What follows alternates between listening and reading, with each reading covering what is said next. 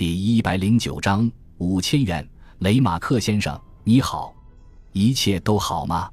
来电话的是银行总行督察室主任尼尔森，他在电话那头轻松的问道：“哦，很好，主任，我这一切都很好。”雷马克为了使自己的声音保持平静，费劲儿的咽了口唾沫，说：“既然是这样，我很高兴。”尼尔森说：“我也知道用电话通知你有点不合规矩，可是由于我们的工作比预计的慢了些，为了加快速度，我才不得不用电话联系，请你别介意。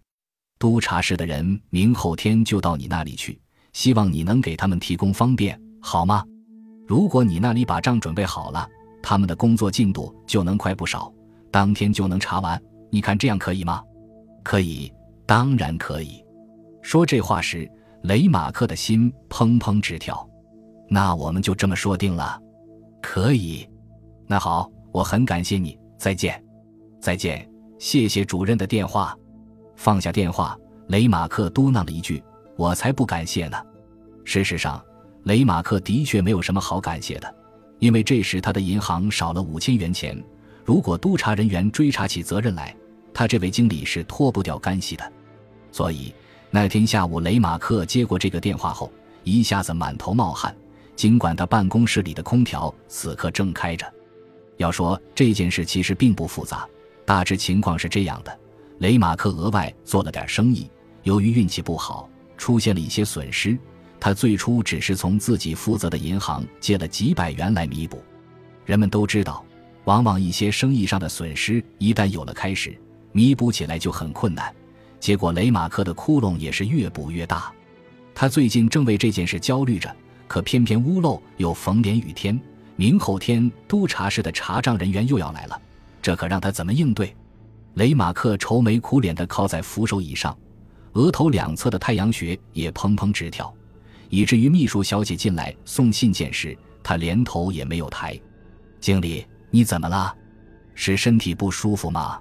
秘书小姐本来是个性格开朗的人，无论见到谁都是一脸灿烂的笑容。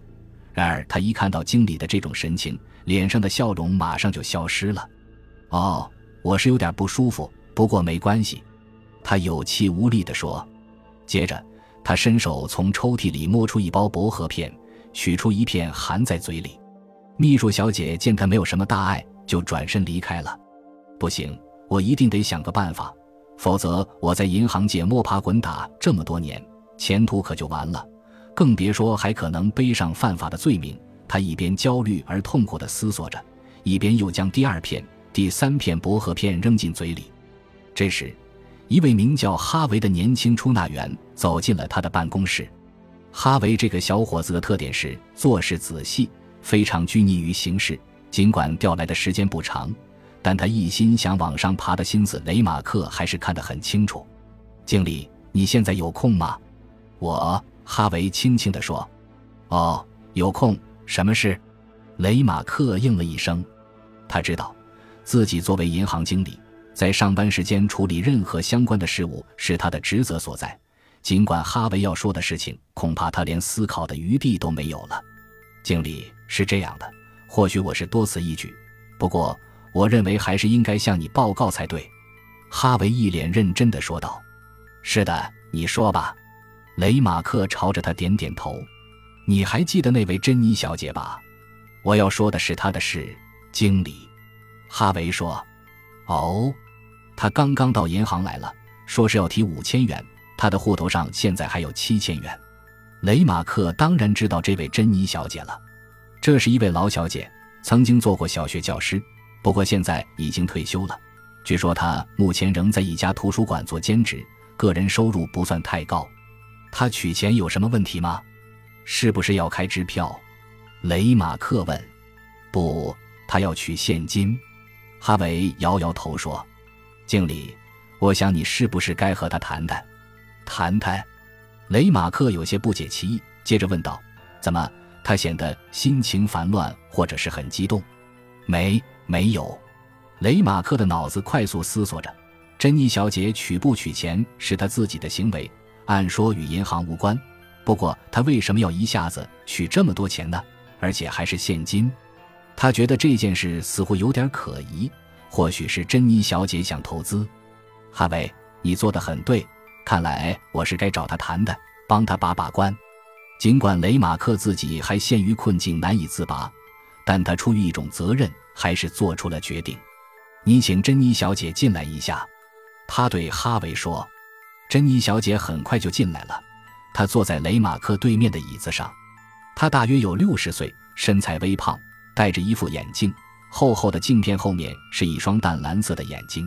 她在一种询问的目光看着雷马克。请问，叫我来是关于钱的事吗，雷马克先生？是的，珍妮小姐，我听说你将一生的积蓄都存在这儿了。我们银行对每一位客户都很关心。啊。谢谢，我的钱存在这里，为的提点利息。其实我也没有急用的地方，因为我的退休金和社会福利金就足够我生活了。谢谢你的关心，珍妮小姐认真的说。珍妮小姐的话当然是对的。哦，我我是担心你是不是，呃，受什么人的要挟？雷马克只好换了个角度说：“真的没有。”他眨眨眼睛对他说：“我很感谢你的关心。”实话说，我这次取钱是为了我的侄子比尔，因为他准备投资一项正在秘密进行的新能源计划，一定要用现金才行。比尔，闻听此话，雷马克愣住了。原来他的侄子就是比尔。提起比尔，雷马克也久闻大名。他虽然不住在这里，但镇上的人都知道，那是一个经常与警察发生矛盾的年轻人。看到雷马克的神情，珍妮小姐明白了。他说：“我知道你在想什么，不过我要告诉你的是，现在的比尔已经改好了。他向我做过保证。”哦，对不起，请你原谅。怎么说呢？这真是让人难以置信。由于比尔的出现，反而让雷马克犹豫起来了。可事实就是这样。我相信我的侄子。珍妮小姐依然坚持说：“看来雷马克需要改变策略了。”他要深入了解一下这个所谓的新能源计划。你刚才说的那个新能源计划究竟是什么呢？他问道。大概是和发展太阳的核能有关吧，具体的我也说不清楚。反正比尔对这件事很投入。珍妮小姐，我作为银行经理，想告诫你的是，你一定要谨慎，否则就可能铸成大错。雷马克斟酌再三之后，终于说出了这样一句话，算作是忠告吧。珍妮小姐轻轻的点了点头。你说的很对，我会小心谨慎的。那么，我现在可以取钱了吗？当然。不过，你一个女人携带那么多现金是很危险的。你大概也听说了，最近我们这里就发生了好几起抢劫案。没关系，我先放在家里。比尔晚上下班后就会从城里开车来拿的。说着，他站起身来。既然话已经说到这个份上，就没有再争论的必要了。于是，雷马克陪同珍妮小姐到哈维的柜台上取了钱。他返回办公室后，心里还在想着这件事，总觉得很不靠谱。那可是整整五千元呀，就这么轻易的打了水漂。这位老小姐怎么就那么固执呢？五千元呀！突然，他用手猛劲地拍打着自己的脑袋。别慌，再等等。对了，他是单身一人，住在镇郊一栋白色的平房里。嗨，我怎么就没有想到这一点呢？顿时，他有了主意。雷马克很清楚，镇郊那栋白色平房的四周很安静，建筑和居住的人也不多。如果是天黑以后去到那儿，一般不会被人看见。下班后，他驾车来到一棵枫树旁停下。这里与那栋白色的平房只隔着一条街。我敢断定，天黑前比尔是不会出现的，因为珍妮小姐说过，她今晚从城里开车来，而不是说的黄昏。